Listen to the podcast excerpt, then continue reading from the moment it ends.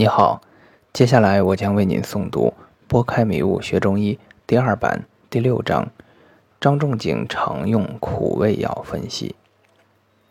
柴胡用药部位为地下根，质地非常柔软疏松，质量很轻，所散发出来的香气很远就可以闻到，口尝味微苦。从这些特征可知，柴胡当为天气多而地气少。其味苦。本经记载柴胡苦平为中品药，亦可说明柴胡天气多而地气少。与同是中品药且味苦的麻黄相比，柴胡用的是地下根，麻黄用的是地上部分。麻黄能使体表的气快速向内运行，而又运行的不深，从而缓解肌表的郁滞。柴胡能使内里的气向内运行，但不致泻下，故柴胡可推陈至新，可以用来调达内里郁滞之气，使郁滞之气得以疏导且不伤气。治疗少阳病内里郁滞的小柴胡汤，君药就是柴胡，就是取其疏导气而不泻实的特点。少阴病中。因内里郁滞导致气不达四末，所选方剂四逆散，其中柴胡亦是取其通郁滞的作用。柴胡既然味苦，向内推陈至新，何以后人反为其生体养气？其原理亦为只看到表面现象，而没有看到现象背后的本质。若病人少阳郁滞，气血瘀而不能上达头目，则表现为口苦、咽干、目眩等头目症状。服用柴胡后，郁滞之气血得以通达，诸头目症状缓解，头目清醒。后世一家就认为此是柴胡是阳气升提的表现。事实上，并非是柴胡能使气血上升。而是人体的郁滞去掉后，气血自然通达之效。还有很多医生一听病人说心情不好，就用柴胡疏肝解郁。其实这种思维本身就是错的。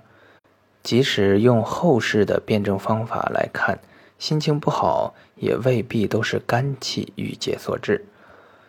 虽然经临床验证，有很多心情不好的病人病机是内里郁滞，需要用小柴胡汤。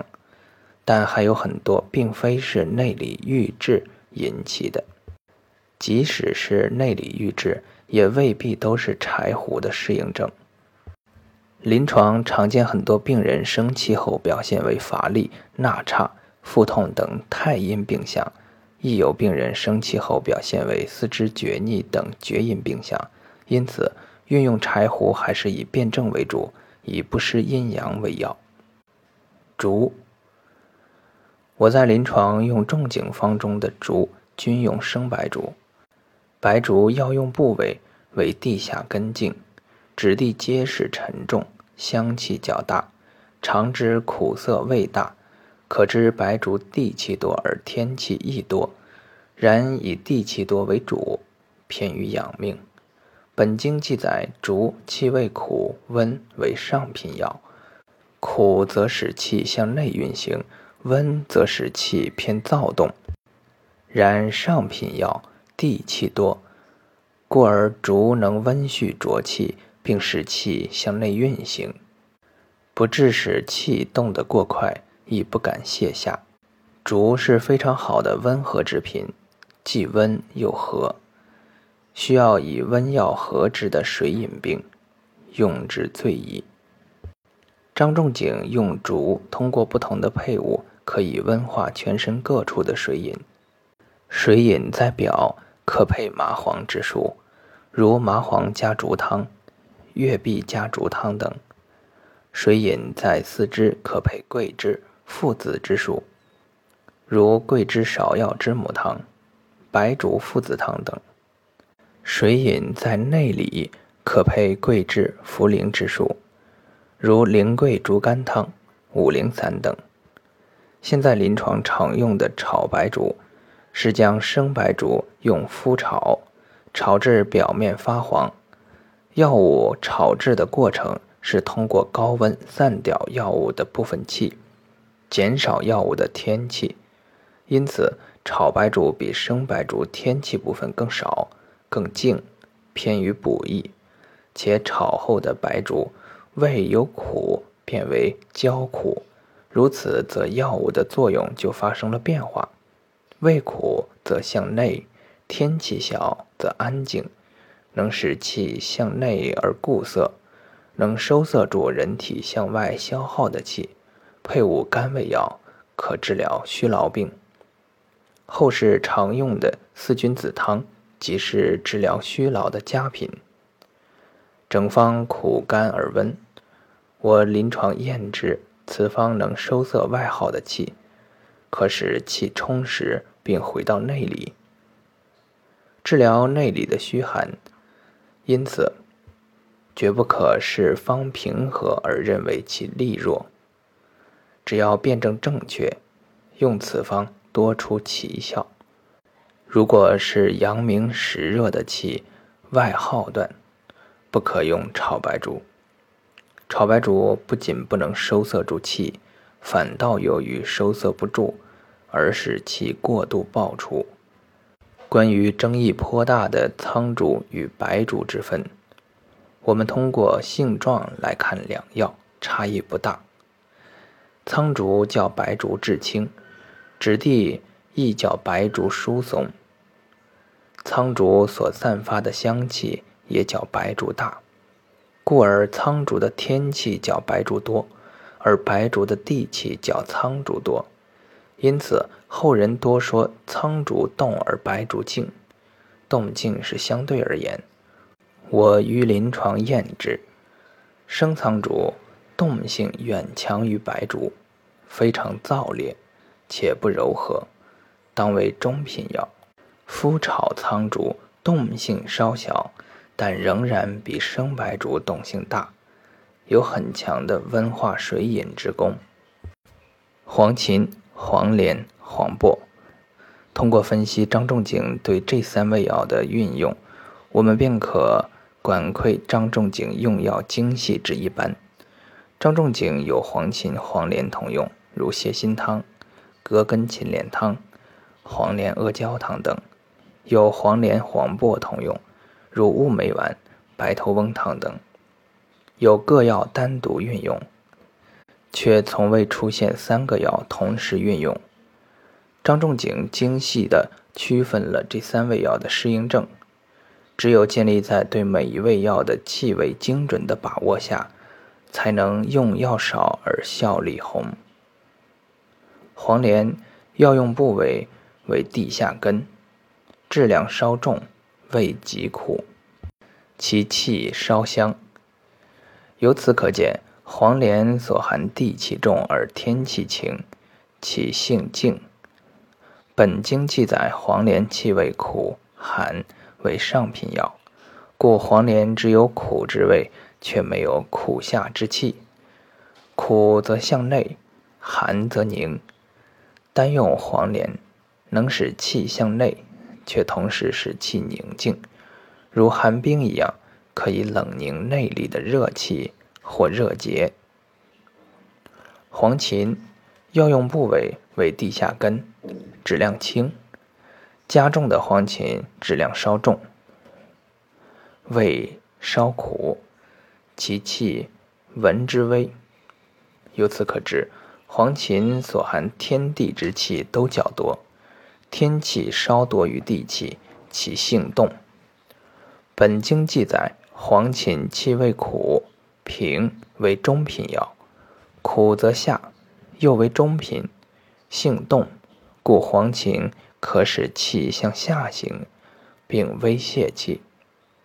其药用为根，作用偏离，单用能泄掉内里郁滞之气；若与黄连同用，则可微泄内里的热气或热结。但厥阴病的内热不可泄。故厥阴病用黄芩需谨慎。黄柏药用部位为地上树皮，质量轻，味稍苦。凡是地上部分，天气均多。由此可知，黄柏所含天地之气都稍多，天气稍多于地气。本经记载，黄柏气味苦，寒为中品药。苦则向内，寒则凝。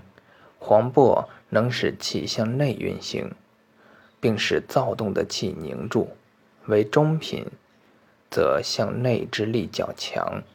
黄柏为地上树皮，故其并无泻下之功，只是使向外躁动的气向内行，却不会泻下而损伤气。后世医家对尺脉虚而寸脉大的病人。多认为是虚火上炎或相火妄动，此时不可用苦寒直折之品清火，只可用黄柏引火归元。代表方便是知柏地黄丸、风随丹等。张仲景在厥阴病的内热中多用此药，尤其是配伍黄连，增加了其寒凝的效果，却不泄气。从动性上看，黄芩、黄柏能使气动，为中品药；黄连则静，为上品药。从是否泄气上看，黄连、黄柏不泄，黄芩微泄气。芍药分赤芍、白芍两种，加重芍药，根肥大平直。采挖后经刮皮，沸水煮后晒干，称之为白芍。野生芍药根多瘦少，多弯曲，多筋皮。